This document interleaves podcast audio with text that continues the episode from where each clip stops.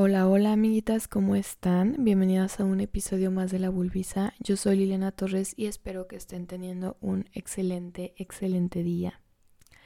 El día de hoy quiero dedicar este episodio a Devani Escobar, una joven de Monterrey, Nuevo León, que días en el pasado fue desaparecida y lamentablemente encontrada sin vida. Devani, te nombramos te nombramos a ti y nombramos a todas esas mujeres desaparecidas a quienes seguimos buscando y esperamos encontrar con vidas sanas y salvas y a quienes lamentablemente han sido encontradas sin vida. Las nombramos y exigimos justicia por ellas, por cada una, porque no sean un número más, porque realmente se haga justicia porque le debemos una disculpa a Devani y a todas estas mujeres. Les hemos fallado como sociedad, les ha fallado el Estado y las ha traicionado. Lo mínimo que merecemos es justicia. Y pues con, con esta vibra, con esta energía tan pesada que se siente después de tanta indignación, tanta rabia que también se siente en el ambiente en estos momentos dentro de la comunidad feminista y creo que en general es un caso que ha movido a todos. Me gustaría hablar en este episodio sobre por qué el amor no duele y por qué el amor, entre comillas, mata. Lamentablemente Creo que tenemos una idea de amor muy formada por el patriarcado como todo en general no ha sido tornado, torneado perdón, por el patriarcado. Y bueno este creemos que el amor es aguantar que a veces el amor es sufrir que el amor duele. Y vamos callando y dejando pasar tantas violencias que a veces parecen ser pequeñas, que lamentablemente en muchas ocasiones escalan y terminan pues en situaciones de violencia graves o incluso en feminicidios, ¿no? Morimos en las manos de la persona que decía amarnos, ¿no? Así que me gustaría hablar un poco sobre, sobre estos mitos que el amor romántico nos mete y sobre cómo muchas veces no es tan fácil darnos cuenta de que estamos en una relación abusiva, de que estamos siendo manipuladas o de que deberíamos de salir de esa relación, ¿no? Como a veces el amiga date cuenta es tan violento porque sinceramente no nos damos cuenta y no porque no querramos, sino porque estamos envueltas en un círculo de violencia. Y antes que nada, quiero decirles que todas tenemos procesos distintos y que si ustedes están pasando por algo parecido, yo no soy ninguna profesional, pero saben que mi DM está abierto y que pues yo con todo gusto puedo responderlas, asesorarlas, acompañarlas de manera emocional o buscar un apoyo emocional, legal, del tipo que sea porque para eso estamos las morras, para formar redes, para tejer redes entre nosotras y para ayudarnos unas a las otras y apoyarnos siempre, ¿no? Amigas, cuando yo entré al feminismo, pues me di cuenta de que una herramienta del patriarcado es el amor romántico y pues el amor romántico es toda esta propaganda que este pues existe en, todos los medios de comunicación, en novelas, en novelas hablo de libros, pues en libros, en en general la idea que nos venden de lo que es amor o de lo que debe ser amor, de cómo se siente el amor y de qué requisitos debe de cumplir lo que tú sientes por otra persona para que pueda ser considerado amor. Lamentablemente, insisto, pues esto sí es totalmente mm, em, pues manipulado por el sistema patriarcal, ¿no? Obviamente para favorecer a los varones. Entonces, generalmente la idea de amor pues es una idea muy distorsionada, muy tendenciosa a favor de los varones. Y, y bueno, cuando me doy cuenta de esto, pues en mí, en mi, en mi cabeza hizo sentido. Y yo dije, ok, pues tengo esta información. No creo que nunca vaya a pasar por una situación de abuso o por una relación abusiva, porque ya sé que es una relación abusiva y ya sé identificar que es una relación abusiva. Y pues no es así, amigas. Yo creo que, que una cosa es la teoría y otra es la práctica y muchas veces cuando eh, lees demasiado y cuando crees que eres consciente de algo, la verdadera prueba de si eres consciente de eso o de si es totalmente aplicable, pues es la vida diaria, el ver y vivir, como dijo una señora por ahí, me encantó eso. Entonces, en el momento de vivir, pues te das cuenta que muchas veces eh, el amor romántico te gana y, está bien reconocerlo, está bien reconocer que, que no te das cuenta y que caes en él. Em, personalmente pasó, pasó que estuve envuelta en ciertas situaciones de violencia, de manipulación, eh, muy complicadas, muy ambiguas, muy bizarras y, y, me dio miedo en el momento como, como decirlo, como hablarlo, nombrarlo, porque yo me denominaba feminista y mis conocidos, mi entorno me denominaban feminista y sentía que de alguna forma era como fallarle al feminismo, ¿saben? Como decir, wow, o sea, tú conoces todo esto, tú has leído un chingo sobre amor romántico, sobre feminismo, sobre, no sé, empoderamiento femenino y entonces tú estás envuelta en una situación de violencia como, o sea, es, es imposible, ¿no? Y pues no, no es imposible sí sucede. Lamentablemente sí sucede. Y lo menciono porque no me gustaría que ninguna otra mujer llegara a sentirse avergonzada, apenada, triste o incómoda con vivir una situación de violencia. La culpa jamás va a ser de ustedes. La culpa es de quien está ejerciendo esta situación de violencia, de quien está provocándola. No, este, de, de la víctima. Y, y, creo que aquí tampoco me gustaría como este concepto de las buenas víctimas. Yo creo que en el podcast he hablado antes de, de esto, de que pues hay, hay la buena víctima, esta mujer abnegada, esta mujer triste, que está llorando, que es chipil, que es delicada, que necesita ser protegida.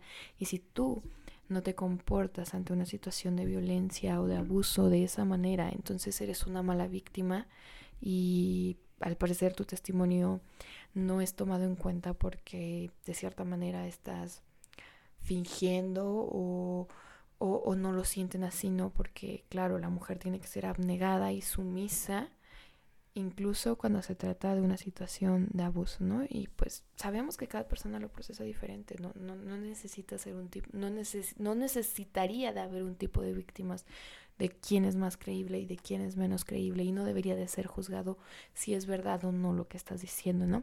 Pero lamentablemente lo es.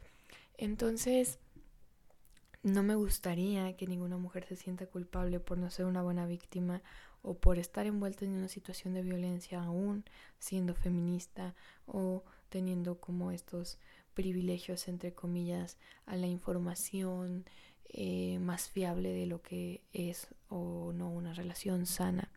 Tristemente, eh, pues tenemos una idea del amor muy, como dije antes, muy bizarra, muy patriarcal, por lo tanto, estamos intentando, somos personas, somos mujeres intentando construir relaciones sanas sin ningún modelo antes, ¿saben?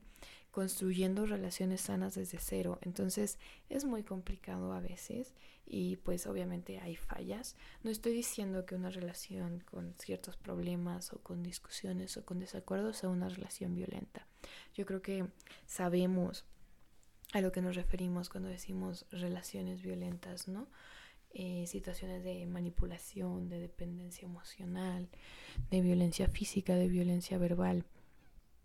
¿no? Entonces, bueno, amigas, eh, el amor sí, eh, tristemente el amor patriarcal sí mata.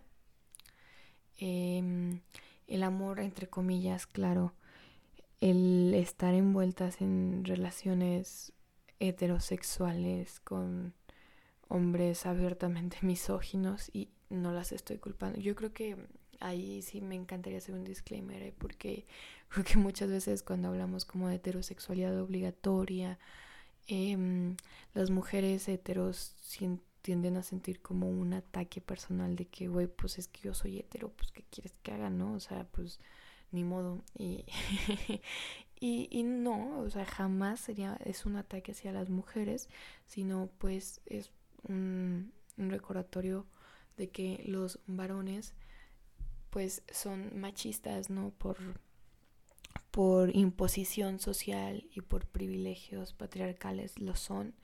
Y lamentablemente quienes están más expuestas a situaciones de violencia tienden a ser las mujeres heterosexuales, pues porque pues tienen más contacto con hombres, ¿no? Y llegan a compartir su vida romántica y sexual con ellos, por lo tanto, pues están envueltas en situaciones de riesgo y claramente jamás será la culpa de ellas, sino únicamente de los varones. Sin embargo, bueno, pues nos toca como compas eh, bisexuales, como compas lesbianas, pues informarlas, protegerlas, ayudarlas, escucharlas que se sientan seguras con nosotras para eh, contarnos cualquier situación, ¿no? Eh, yo llevo a rato queriendo hablar en este podcast sobre amor romántico y lo voy a hacer, claro que lo voy a hacer todo con su, con su tiempo de no monogamia y de diferentes formas de amar, porque claramente son temas que competen y que, y que creo que a todas ustedes les encantaría que tocara. Sin embargo, bueno, aquí me quiero enfocar específicamente en la, la violencia que podemos llegar a vivir por, por, por diversas razones, ¿no? Por, por prejuicios, eh, por estos roles que nos asignan de, de género desde pequeñas que a veces, aunque, insisto, como mujeres feministas o como mujeres con pensamiento crítico, intentamos como deshacer y como reeducar, deconstruir, ¿no? Este, pues, pues no es tan fácil, ¿no? De pronto nos encontramos escuchando que un güey nos está gritando cuando tú juraste que, que nunca ibas a dejar que un güey te gritara y te está gritando y te quedas congelada, ¿no? O sea, a eso me refiero. Y mm, bueno, disculpen si no llevo como un, una secuencia em, en este episodio en particular jamás este grabo, mm, perdón, escribo guiones, pero pues sí tengo como la idea clara en mi cabeza de, de lo que va a tratar el episodio. Sin embargo, este episodio, eh, pues he de confesar que no, no hice nada de esto. Quise que fuera lo más sincero posible, que saliera de mi corazón, porque mm, si bien el caso de Devani, por ejemplo, a quien, de quien estaba hablando al principio, no se trató de una situación con su pareja o no sabemos hasta el momento si fue así. Sí hay muchos casos em, que, que, suceden así, solo por mencionar alguno, el de hace tal vez eh, inicios, fue inicios 2020 de Ingrid, una mujer en, creo que fue Ciudad de México, em, por la cual existe hoy en día la ley Ingrid, un logro más de mis compas feministas las quiero mucho, gracias por siempre estar ahí a pie de lucha. Pues quien pues murió a manos de su, de su pareja, ¿no? De, de su esposo. Y, y así muchísimas más, ¿no? O sea, por mencionarla a ella. Y les digo, o sea, es un tema que, que duele porque mm, no estamos curadas de espantos ninguna morra por tener más teoría o por pertenecer a alguna colectiva o por hacer activismo o por ir a marchas. Es una lucha constante que vivimos cada, cada día eh, al momento de relacionarnos. Y construir relaciones sanas, insisto, no es fácil y a veces con varones menos, pero me encantaría pues que tuviéramos como como hermanas sororas tuviéramos el corazón abiertos, abierto perdón, hacia la otra, en no juzgar y en siempre escucharlas eh, a todas las morras, sean las veces que sean necesarias la misma situación. Es decir, yo sé que muchas veces cuando, no sé, tu, tu amiga está saliendo con un vato y tú le dices, güey, es que este vato, la neta, pues no sabe cómo te trata, etcétera, etcétera. Amiga, date cuenta y te lo cuento una vez y tal vez te vuelva a contar otra vez y otra vez. Las veces que te cuente la misma situación, por más que la aconsejes, síguela escuchando, síguela aconsejando. Estoy segura que la morra cuando esté lista va a salir de ese círculo de violencia, porque insisto, no es tan fácil. Muchas veces sabemos lo que debemos hacer y sabemos que necesitamos salir de ese lugar, pero no tenemos el valor, eh, los medios económicos, el, la preparación, la inteligencia emocional para hacerlo. Así que como amigas nos toca escuchar las veces que sea necesario lo mismo y estar bien, bien, bien atentas con todos los vatos que nos relacionamos y también morras, o sea, no voy a decir que la violencia no existe en las relaciones entre mujeres, pero sabemos que lamentablemente la violencia en las relaciones entre un hombre y un, eh, la relación sexoafectiva entre un hombre y una mujer, pues muchas veces termina en violencia feminicida y es por eso que estamos hablando del tema. Así que eh, siempre, güey, que, que, que, salgamos con vatos eh, y que los estemos conociendo, debemos de tener el ojo bien, bien abierto a sus red flags, como dice la chaviza, a sus puntos más este, cuestionables eh, preguntar sobre la postura de, diferentes temas, ver cómo trata a las mujeres de su entorno, por ejemplo. Em, y siempre, siempre, siempre, insisto, em, tener tú como morra una individualidad. Creo que eso es algo que, que, es, que siempre debemos de tener claro, amigas, que nos venden a nosotras como morras esta idea de que las mujeres eh, nos tenemos que entregar al amor, ¿no? De que, pues, insisto, con el amor romántico, que, que nuestro sueño más grande es casarnos, encontrar un hombre, encontrar al hombre en nuestra vida, etcétera. Entonces, muchas veces cuando entramos a una relación perdemos nuestra individualidad como personas, ¿no? Perdemos nuestra esencia y nuestra independencia porque pues nos estamos enamorando, entonces entregamos todo a la otra persona cosa que los varones no hacen con nosotras al momento de amar. Por lo tanto, eh, quienes quedan vulnerables ante una situación de violencia somos nosotras, de manera económica, de manera emocional, de manera, o sea, todas las formas. Así que jamás, como forma de autocuidado, esto es neta, apúntenlo de que en la Biblia de su existencia, ¿no? De que ley de vida, güey jamás perder nuestra individualidad al momento de entrar a una relación de pareja con cualquier persona, pero en especial con un varón. Siempre, siempre tener un colchoncito económico, o sea, de manera económica, si te vas a ir a vivir con, con esa persona, por ejemplo, porque en el momento que quieras salir, puedas salir porque tienes mm, un poco de dinero, por ejemplo. Eh, siempre tener una amiga de confianza, construir lazos, creo que esto es muy importante, construir lazos sinceros, nobles y estables con las mujeres, con las mujeres de tu entorno o en general, con, con todas. Insisto, con las mujeres de nuestro entorno, ¿no? Creo que muchas veces nos enseñan cómo hacer competencia porque patriarcado una vez más. Sin embargo, pues elegir ser amigos, ¿no? Eh, siempre, siempre les digo tener a esa amiga con la que sabes que puedes confiar y siempre también ser el tipo de amiga en la que otra mujer pueda confiarte. Entonces, creo que esas son como algunas de las situaciones, de las formas que podemos tener de autocuidado al entrar a una relación de pareja con un varón.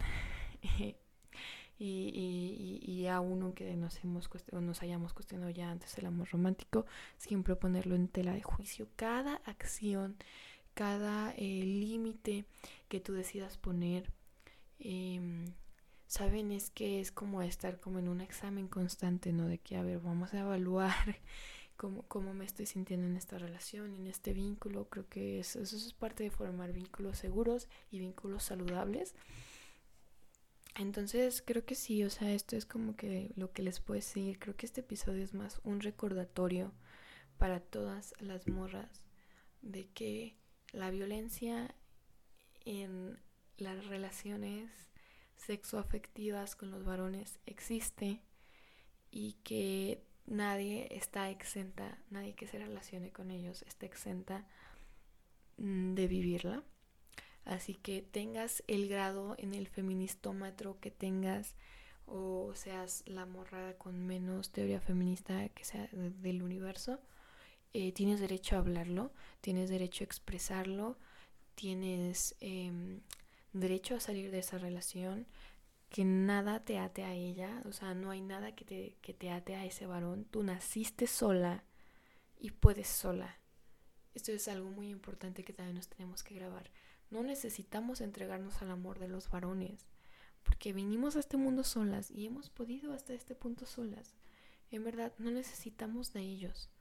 Así que que no las dejen convencerse a sí mismas de que ellos son indispensables para nosotros, porque lo importante y lo hermoso del amor es elegir libremente vincularte con esa persona, no por una necesidad, no por un deber ser, un tengo que, sino más bien por una situación de disfruto compartir mi vida contigo. Entonces lo voy a hacer desde el amor, desde el cariño, desde la autocompasión. Así que espero que empezamos, empecemos un poquito a ser más empáticas con las otras, a analizar, que este episodio sirva para analizar nuestros vínculos actuales, nuestras parejas actuales, nuestra relación actual. Y en base a ello, tomar acción si es que se tenga que tomar acción eh, de, la forma que sea buena o mala, ¿no? Si decir, bueno, tal vez estoy en una situación de violencia o wow, qué padre que mi vínculo está cool, pero está bien, pues de pronto checarlo, ¿no? Y de pronto ponerlo ahí, como evaluarlo un poquito. Así que eh, creo que tal vez, eh, espero que sí sea, este es mi plan, amigas, se, se, los ando contando por acá, es que, es que sí, ustedes son todo para mí, así que son también mis mejores amigas, las morras que escuchan este podcast. Eh, quiero hacer una serie sobre amor romántico y les, y les digo sobre no monogamia y sobre poliamor. Entonces probablemente este es como un poquito la introducción. Eh, este episodio fue grabado en un momento como en un breakdown de, de, la situación que está pasando, ¿no? Emocionalmente en un estado de ánimo eh, un poquito alarmante por cómo creo que todas las mujeres nos estamos sintiendo respecto a la situación que vivió Devani eh, y que vivimos todas las mujeres mexicanas a diario y en general en Latinoamérica. Así que espero que sí sea así, que este ya sea la introducción y que les haya gustado. Se vienen más episodios muy chidos hablando sobre temas un poquito más ligeros, pero que también deben ser tocados y bueno, muchas, muchas gracias por escucharme y les mando un fuerte abrazo. Síganme en Instagram, arroba lilunguito. Nos vemos pronto. Bye.